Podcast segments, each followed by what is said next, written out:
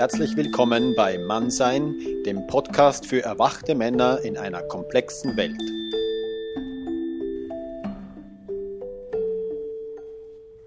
Hello, dear listeners. Here's uh, Heinz Robert again for uh, the podcast Mannsein, uh, podcast for awakened men in a complex world. And today here I'm with uh, Dennis, uh, let me say, Dennis Zagreus. Yeah? Dennis Zagreus, that's absolutely correct. and uh, Dennis Zagreus is from Sweden, from Malmö. And uh, he actually he was mentioned to me in after our last call, which I did in, with uh, Björn Hellichus. And he said, "You have to speak with Dennis." Uh, and I still exactly don't know why, but we will find out in our call. And I, am really excited to to have you. Thank you. Hi. Well, re really glad to be. Uh, and I, I must say, I, I, I share your your um, lack of understanding of why Björn Hallers really uh, recommended you talking to me. But I'm very glad we finally get to to do. Yeah, I just saw your your Facebook account and your Facebook profile, and, and so you seem to be an artist and really uh, somehow involved in, in, in arts, and you were also in, in, involved in the in the you were involved in the Nordic Men's uh, Gathering, which happened last year. Last year, so I'm really interested. What's what's your life about? Yeah, that's that's the journey. Trying to figure that one out. What's what's it all about and why? Well, some background is due, I think, and well, you're right. I, have always been into art, artistry in in various forms. Has been in theater, in music, and in movies, um, graphic design, all of those stuff. I, I mean, I'm a restless soul.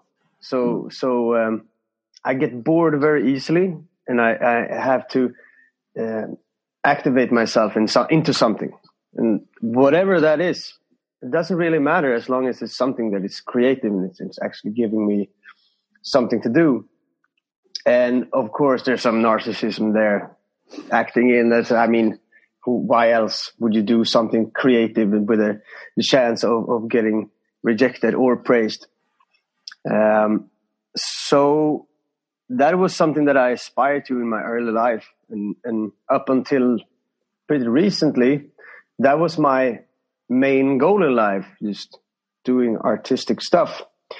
Until I actually graduated from university with a master's degree in psychology, which I also did because I was bored and didn't really know what to do with my life. And I realized that, damn, I have absolutely no value at the job market whatsoever and slowly but surely i got into treatment and, and therapy like working with that working with addicts and found out that working with therapy is that that is an art form in in, in and of itself.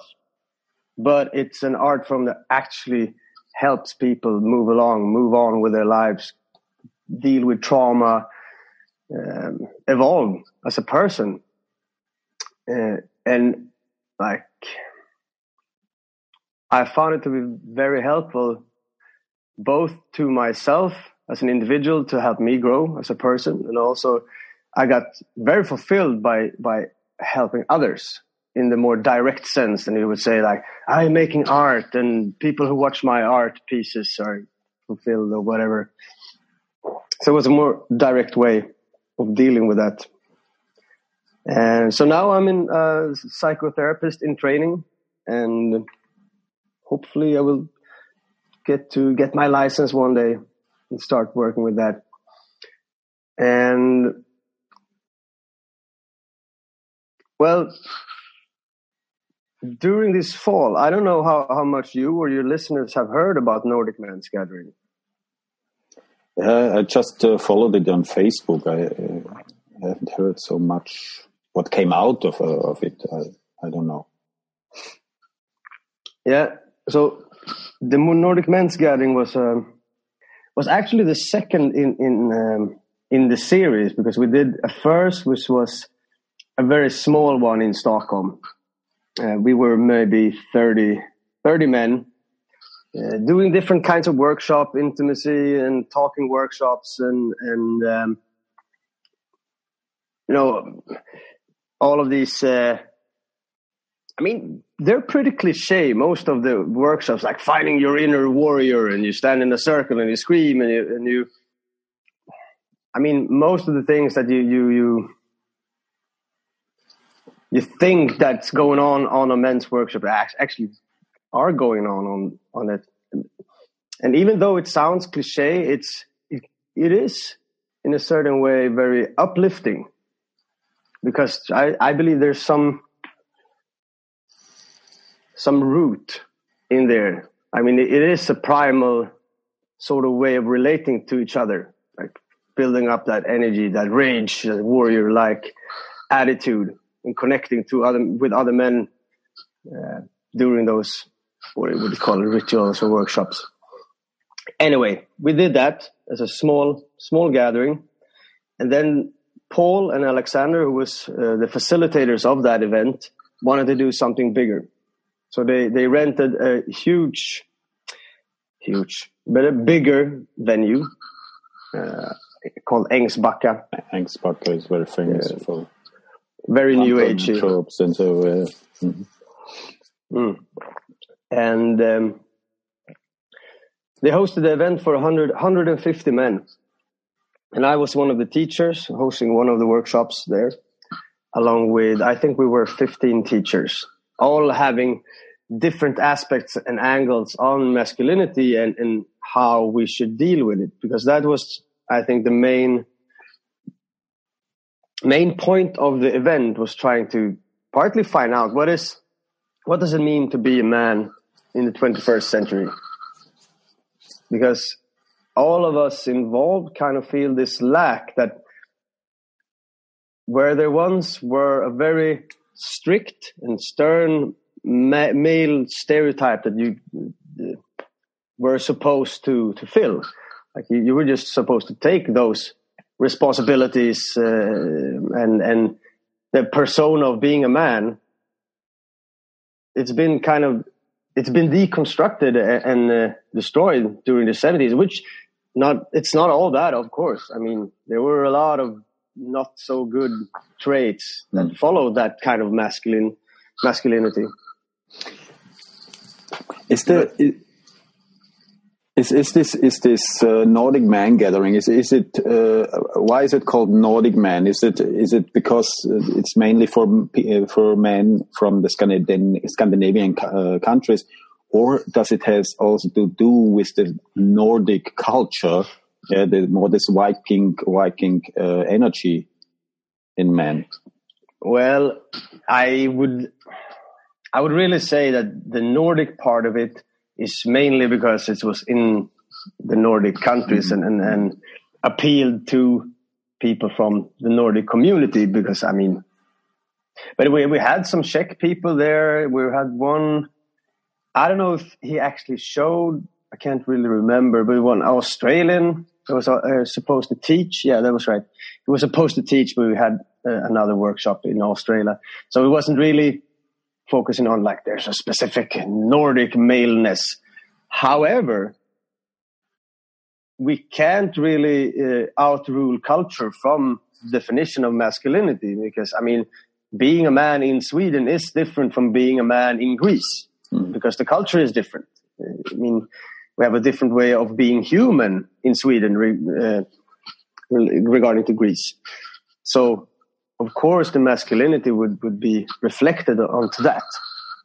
But um, I mean, we, we had some some interesting discussions there actually with the Czech Czech people, and what we saw there was that a real big difference, and uh, this was especially true for Australia also when we talked with this this uh, teacher from there, that if you look at the Czech or the Australian men's gathering, it's more like beer and barbecue. We're like, we're men, we're doing manly stuff, we're building a thing.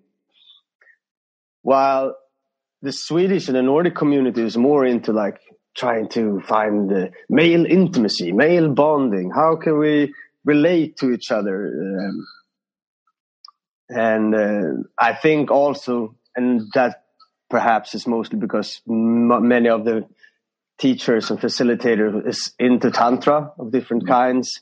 So there was a lot of focus on sexuality, mm-hmm. how to master your sexuality, how can we evolve as a male lover, uh, and, and, in relation to the woman. I mean,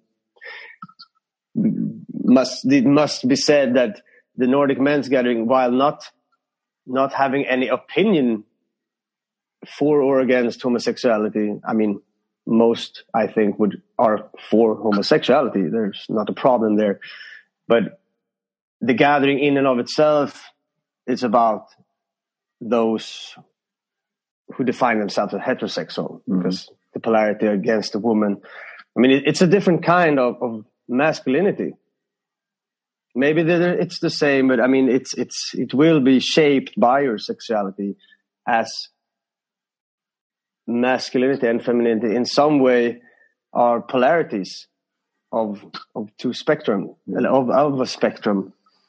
That that's a, uh, just thinking about a very interesting uh, theme I'm uh, recognizing in the last few years. Maybe there seems to be two streams of of uh in in the men's work in in in exploring masculinity. The one what you just described, the the one where also intimacy, maybe also feminine uh, qualities are more in, integrated in in my being as a man. And the other, I also see. I don't know if it's more related also with the rise of the of the of the alt right, yeah. But there is also, especially they, I see men they are more connected now with these old cultures like like the, the Vikings, like the the, the Slavic culture, like the old German culture, which are more focused on, yeah, I'm the warrior, I'm going out alone in the woods, yeah, I'm screaming, and more going also in the stick fight or sword fight or something like that. Yeah? And for me, it has both has has some some some weight in in that uh, in that discussion. Yeah, what what it has what, what is uh, what is it to be a man yeah? and i'm interested in your your perspective on on that and, and how this came maybe also be, be being visible at the at this gathering mm, i mean you are you talking about the two modes yes yeah of being a man rather this this yeah, yeah. i would say I see, I, mean, this, I see these two streams also really developing in men's work. Yeah. Mm-hmm. And I would say that, I mean, there are a lot of different ways of being a man. Mm-hmm. Of course. I mean, and not all men can be this safe and, and stern father like figure, like putting down the rules and and they might they might need another way of exploring their masculinity. They can be the, the sensitive male. I mean, the passionate male, the artist who cries a lot. I mean, uh, that that doesn't mean that that he is less of a male than the uh, forester going out in the forest with a big beard and an axe cutting down trees. I mean, that that's just another kind of masculinity, and I think it's important to acknowledge that and and I mean, I, I'm really not very into the alt right way of seeing stuff because I, I, I, don't know what they really do. I mean, I, I know there's some stereotypic persons within that movement, which which uh, are lifting, like as you said, this really ultra masculine persona. And and I, but I don't know if if what they're saying is that this this is the man this is how you're supposed to be, or this is one way of being.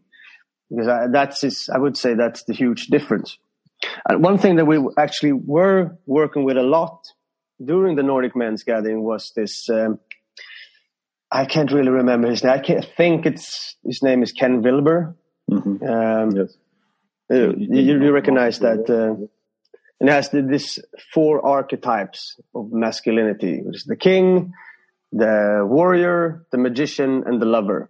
Mm-hmm. I don't know if you have talked about this on, on the podcast previously. Yeah, it, it, that's that's uh, not exactly Ken Wilber, but it comes from uh, I think Michael Moore or so. Yeah, the, mm, yeah, yeah. Or it's uh, actually it's based on on Jung's work, uh, Carl Jung's work. Yeah, yeah exactly. Mm-hmm. And I mean, I, I that was the first time during the Nordic Men's Gathering that I heard about these that kind of archetypes. Um, and I found it very helpful because, I mean, with that lens, you could see all of these different masculinities. Mm-hmm. If you're the passionate uh, artist, well, maybe you're in the lover archetype. Maybe that's your ideal ego that you could aspire to. Set the direction for your life. I mean, and if you you're more of this stern, father-like figure, you want to control, you want everyone to be happy within your little tribe or community, well, then that maybe the king archetype is something for you. And I mean, that, that's something we talk about a lot in, in psychoanalysis and psychotherapy is that you're building this ideal ego hmm. within yourself. You, you're, we are split. The subject are split into the ego that you are. This is me. I'm, I, I have these traits and then you have the ideal ego. I want to be like this. This is how you be. This is how I want to be as a person.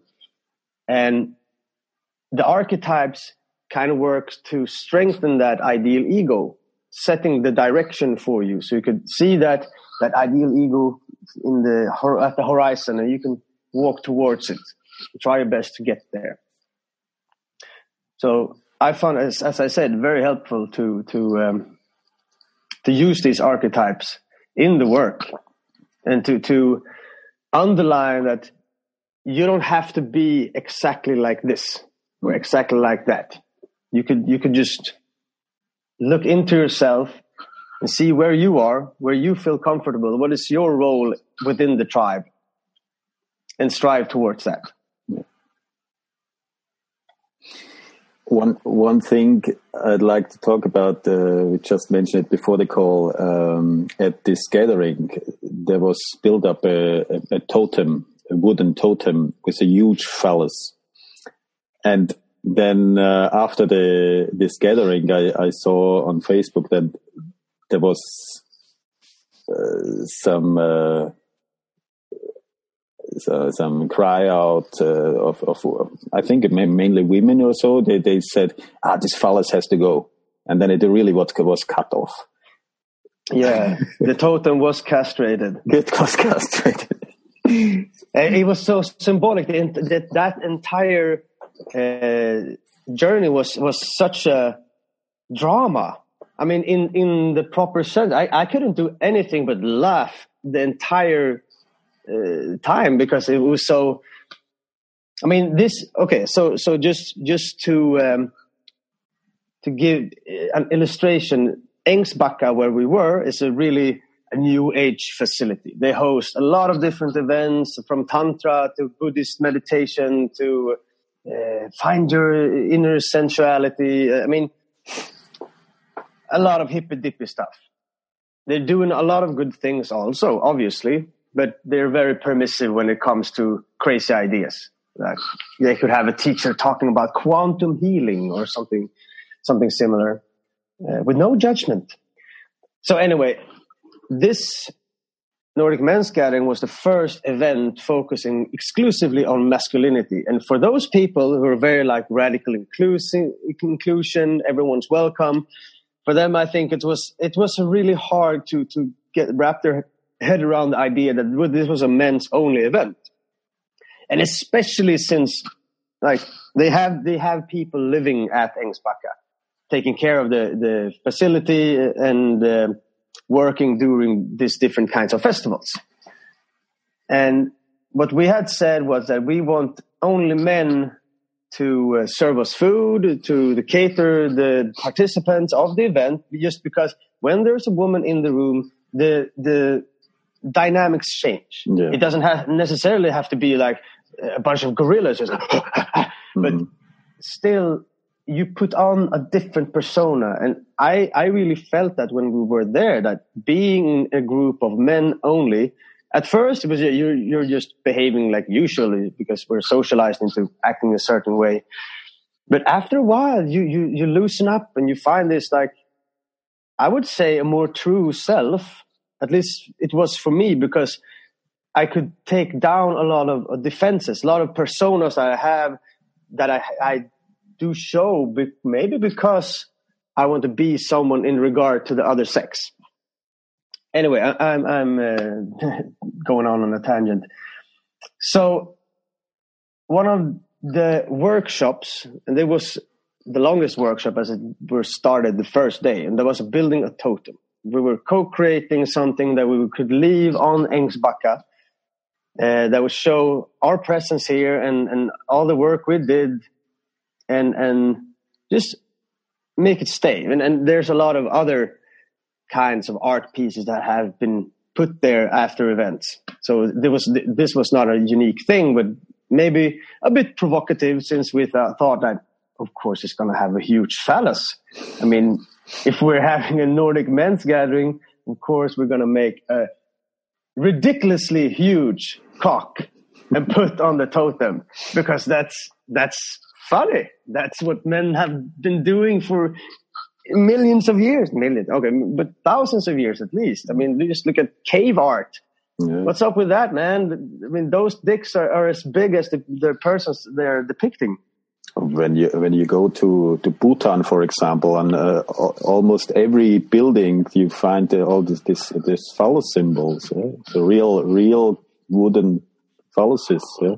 Mm. Or in Japan, yeah, there's yeah. also uh, like a cult about phalluses. Yeah, and and it's so primal. I don't know what it is. Mm-hmm. It's just a male infantile uh, humor or something. I mean, there was a. I would just have to tell this, uh, this side note. There was a a, a project before an art project, uh, and I think it was Reddit that um, facilitated it. And this it was a, a huge digital canvas where you could go into from a, a web page, and each visitor to that web page could post uh, a pixel with color. Mm-hmm. So they could paint on this canvas one pixel with color, and then they had to wait one hour until they could post another pixel. And this was open to everyone who had the link so the, the idea was that let's see what kind of art would emerge and you could chat on reddit talking to other people like okay let's let's organize this and and paint this and, and this art piece that turned out really beautiful and they were like paintings of mona lisa and flags of nations and all of different kinds of, of weird stuff.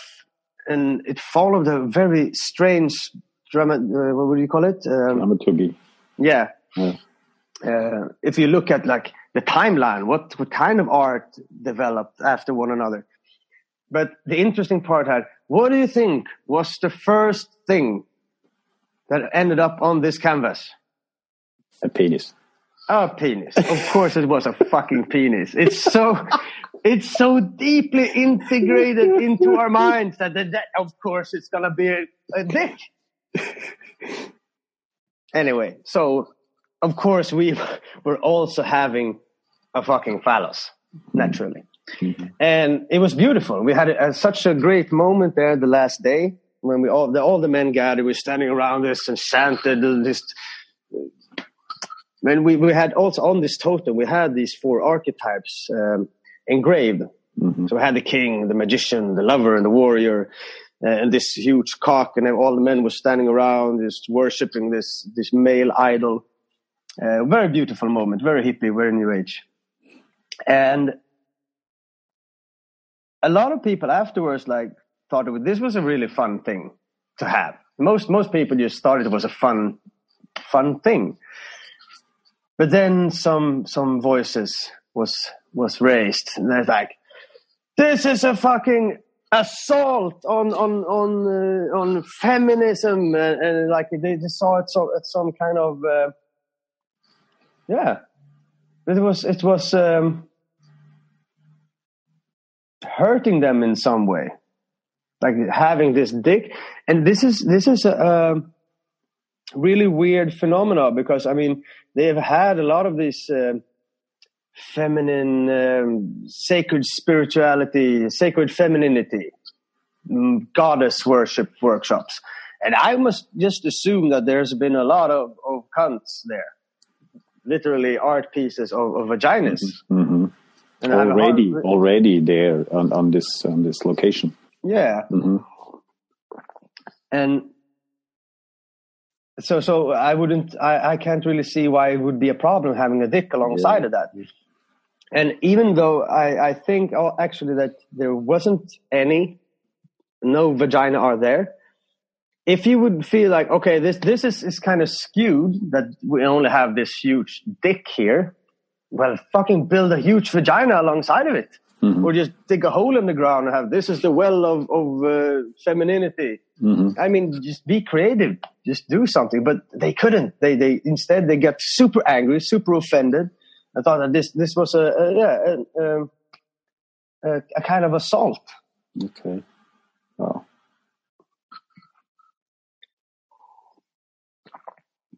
feels like uh, kind of sad to me also to to hear the story yeah to Yeah, think about that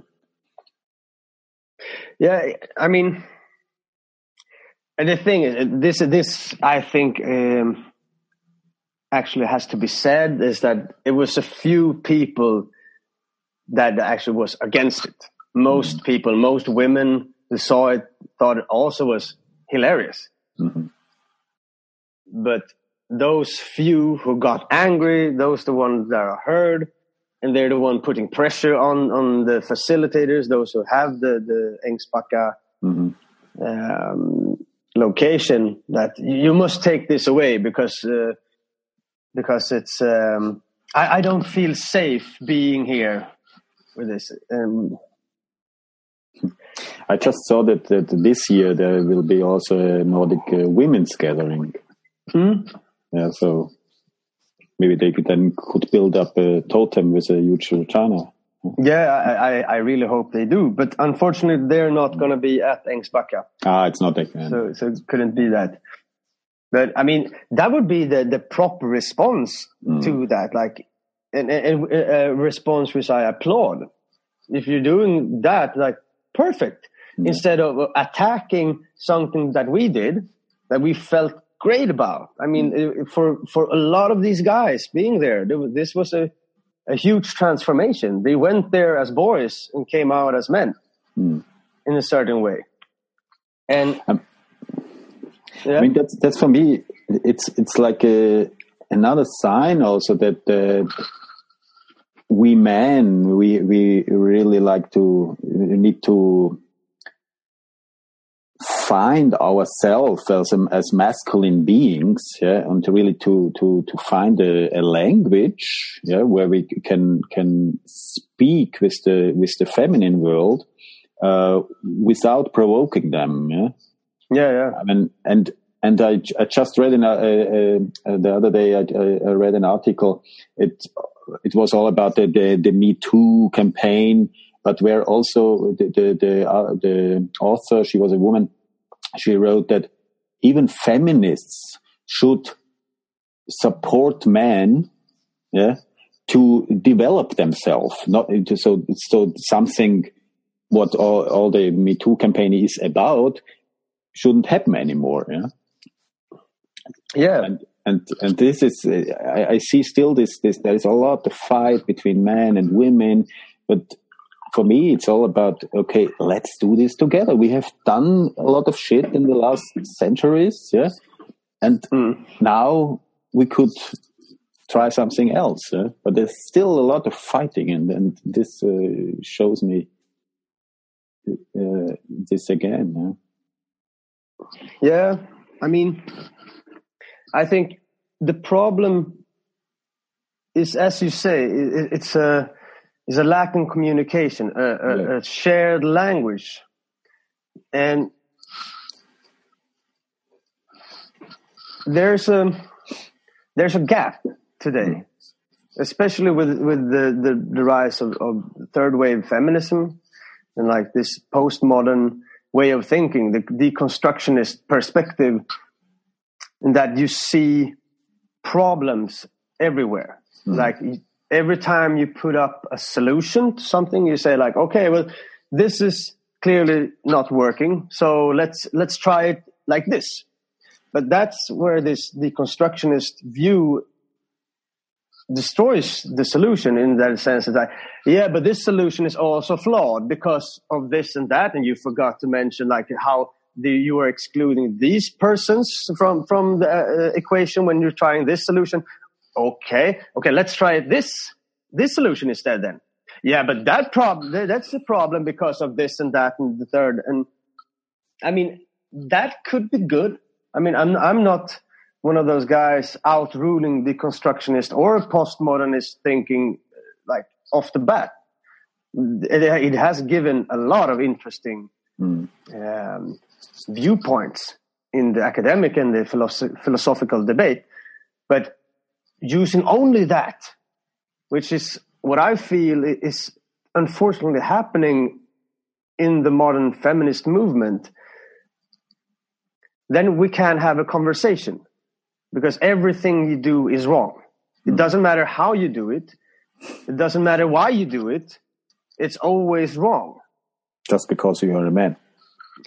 Yeah, I mean that that that's another thing. Like when you see have this idea of a invisible structure in society, in which to which you could belong depending on your biological markers, and regardless of where you as an individual are in in this this this the real society.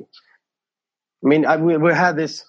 I saw this um, Facebook argument between two two people. One, both of them were like um, I would say anti-racist activists, mm-hmm. and this was in regards to this Aziz Ansari story. Do you know that? The the woman Grace who followed him home, and he was he was giving her improper suggestions, and she couldn't really say no because she felt like vulnerable and she felt violated afterwards. Mm-hmm. Yeah. Uh, which I mean, there's a lot of, of topics within that story, but uh, not going into too many details. Uh, the argument that these two people, these two anti-racist activists had was that the the guy was saying that no, this was a white woman exploiting the black man for her gains. And then there were the other, the woman in this argument said, no, it was him in a privileged position uh, using her as a woman. Okay, so now now you're trying to compete over who's the biggest victim here. Is it the black man yeah. or is the, the the woman? And then this the male anti-racist said no because a white woman will always be over the black man in the hierarchy. And and right there, I mean, I can see where he's coming from, but it's it's it, it's it's the idea of that sterile structure where nothing ever changes. Nothing is due to any circumstances. Yeah. Yeah. And I mean, a white woman, I, I work with addicts. I work with people at the bottom of the social pyramid. To say that one of my clients is above Aziz Ansari or a Sheikh Mohammed Abdullah, whatever, of Saudi Arabia, that's insane. Yeah.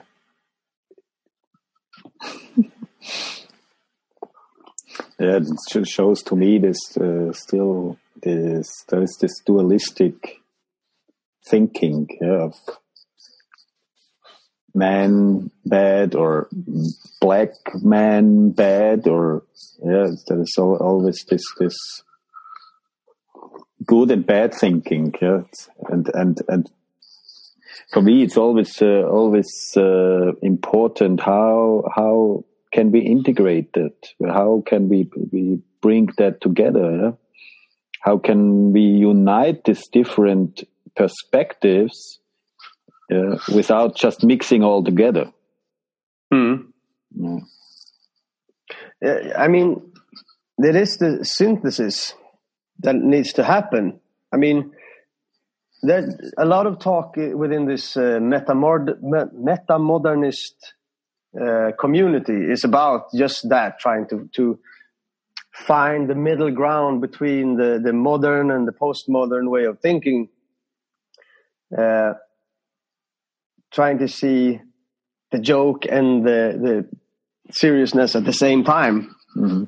in a certain sense, and I would say that that in a sense, that what was we were we were trying to do with the Nordic Men's Gathering, trying to find the middle ground. Like because if we would say then that the postmodernist feminism and the red pill masculinity movement, those are the same thing. Like they're at the same level of of this discussion because both are extremes in opposite ends mm. of the spectrum where the red pillars are like fuck women they're just uh, just using us poor men and the women are like no fuck those men because they're just using us poor women it just strengthens the the uh, yeah the diversity or the, the yeah the yeah the separation yeah, yeah. Mm-hmm. Hmm. So taking it to the next level is like, how can we be men for our women, not against our women? Hmm. How how do you that uh, personally in your in your daily life? How how do you integrate also your own feminine qualities in your life I don't know. Have you? Do you have family? You yeah, I, well, I have a, a girlfriend. Yeah, and uh, of course, uh, my biological family, but uh, yes, I'm not yeah. spending too much time with them, unfortunately. But no, no kids. No kids yet, at least. So this is kind of the thing. I've always been feminine that's not really true. I've been mixed. I mean, I I, I was a young. Uh, I've always been an eccentric, always been a little crazy, a little odd. So for me, it was really never a problem of being feminine mm. or being masculine. I was I was just being myself, and the thing was masculinity and femininity, those topics were an absolute non-question for me up until my mid twenties or something. Because before that, I was just being me, and and I was integrating with with men and women alike, and I could change my my my behavior depending on the situation. It was not really. I mean, if someone would say to the seventeen year old Dennis like be a man, man up. I was like, fuck you, man. I I don't have to do anything you say. It was a, I didn't care. Mm. But then during I was kind of swept away with this first uh, instance of the third wave feminism, and that came up because I myself have been starting to read a lot of the uh, what would you call it neo Advaita Vedanta, non dualism, uh, postmodernist uh, way of thinking, like just it's all a, a, game. It's all just symbolic, and you could play with that, and you could you could just deconstruct everything and try to, to see what what comes out of it. It was just a huge playground for me then when I discovered these kinds of ideas, and it was during that time that I kind of found out or got into um, the feminist movement and started to become interested in those ideas since you had it you, you, you started to, to play with gender roles like Why, why do I have to be a man? Do I, can I be a woman, even though I have a penis? And, and what I realized during those years was that how hard I tried to fit in into that, where I before I didn't care. I fitted in every, anywhere I went because I, I, I, did not care. But when I tried to fit in into that uh, that group, trying to become this white knight, uh, uh, the good man, the man who who listens, and the man who who uh, try to I try to acknowledge my privileges, and I try to to uh, behave in a certain way to to be more respectful and and to, towards women. I realized I, I got pushed more out than before. But I, more I was, out of what? Out of the community. I mean, the, out of that feminist um, mm-hmm. milieu. Mm-hmm. And I kind of then and there realized that this is, I mean, this is not the, the way to go because how hard you try, you just, you just get pushed more down. It is a black hole, I think.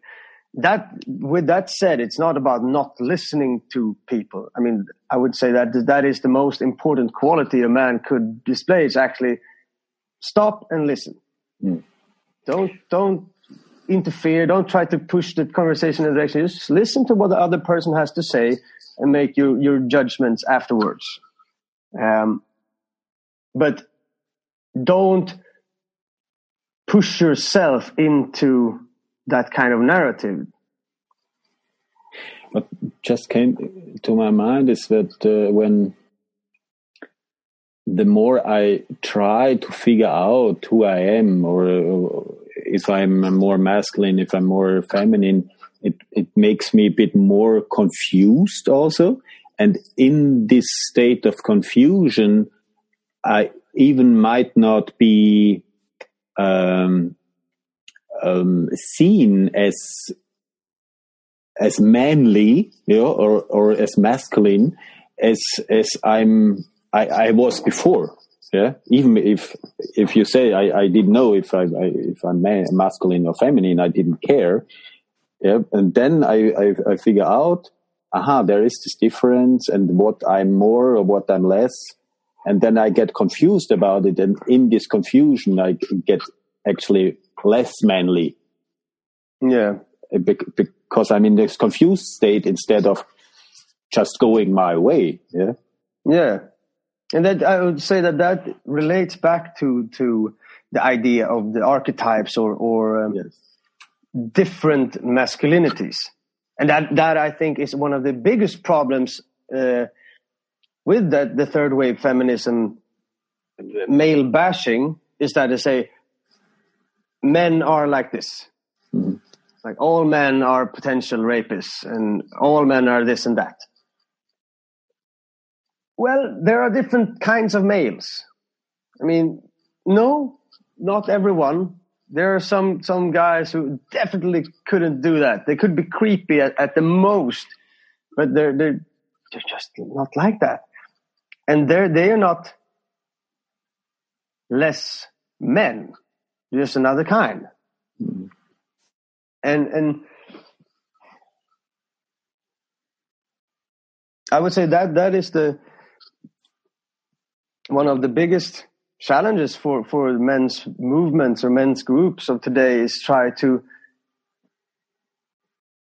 instate that thinking like re- take away the idea of, of masculinity as, as something as oneness as one frame of mind it's it's, it's many mm. and that would also that also means that your relation towards women are different depending on what kind of man you you're choosing to be. Hmm. Do you have any any suggestion or or maybe a practice uh, which you could recommend to to to men yeah, just to, to also to to find out what it means to to be a man. Mm. I mean, I have I have two tricks, or what you you would call it, that I, I usually talk to to my male clients about. This is the first thing we, we have to go through uh, before we could start any kind of treatment because it, it is the most important part of it to build trust in the relationship. And that is be honest. Mm. Always be honest to yourself and to others. Like if you if you if you leave a conversation feeling like ah shit, well I I, I wasn't really truthful there. Well, go back and, and tell the truth. Say, so I'm sorry, something made me not be completely honest here. And then you just tell the truth. Because in the long run, that, that is more helpful. I mean, that would, that would strengthen your, um, your relationship to the other person and your integrity also. Your integrity mm-hmm. and, and your confidence in yourself. And, and I think one of the most important aspects of that is that there is never anything wrong with saying, I'm sorry, uh, saying, I, I, made a fault. I, I, did something wrong.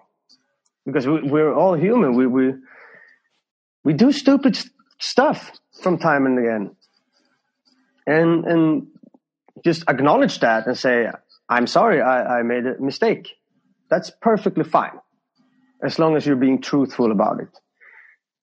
And the other thing is the one we talked about a bit earlier was about just listen. This, I think I'm paraphrasing Jordan Peterson when he says that listening is one of the most important aspects of being human because by the off chance that the other person might be right. It might be crucial for your survival. Just listening, even though you disagree 100% with the other person, just try to listen. Instead of, if, if you end up sitting with someone that you, you, you realize we have completely different worldviews, don't try to, to take them down or or break their their spirits or whatever you want. Just try to listen, try to understand, and then you could have a conversation about that. There's something. There's a, actually a, a very uh, interesting technique that developed, I think, within the skeptic community, um, and how to have those kinds of conversations. And usually we're, we're, prone to these uh, uh, straw man arguments when we're arguing with someone. And we kind of uh, deliberately misunderstand the other person just to shoot them down. We're having this argument and, and you're saying something and I like, oh, you're thinking like this. So you're, you must be really stupid. And the other person is like, no, but no, you haven't understand anything because you're, you're, you're not attacking my argument. You're attacking your idea of the argument. So a way to counter that is called uh, steel manning. Mm-hmm. And what you do then is that you listen to the other person's argument. And if you think that, okay, they're not really making sense here, you try to strengthen their argument first. So you're building up their arguments. You can, you could say, okay, so you're meaning that, uh, the Apollo space mission to the moon was fake and it was recorded in Steven Spielberg's studio. And you continue on and you ask, is this correct? Yes, it's correct. Okay. And you believe also that reptilians live underground and they try to control all humankind. And so you try to strengthen the argument until the other person says, exactly, you've got it. You understood my argument. and then you say, excellent. This is where you are wrong. and you could present your argument. That's a way of, of utilizing listening and understanding to put your point across instead of just breaking the argument by screaming your lungs out. but in the moment, uh, the the other person feels understood, at least. Eh? Yeah. Yeah. And that also strengthens the, the, the relation and the connection between two people. Yes. And why, when you're just screaming, you're an idiot because you believe reptiles control humanity. Well, that person is not, going to listen to you. He's just going to think you're in the conspiracy, just a part of it. But if, if he feels like, okay, this, this, this person actually gets me, Mm. but he's saying some that I'm wrong. Maybe this person is right. The likelihood is way higher. Listening. It's good.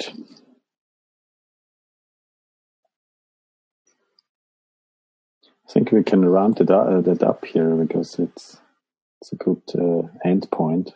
Yeah. Thank you very much for uh, having me on the show. Thank And, you uh, for this conversation. Weitere Podcasts findest du unter www.mann-sein.ch. Hat es dir gefallen, dann hinterlass bitte einen Kommentar unterhalb des Eintrags auf dieser Webseite. Weitere Infos findest du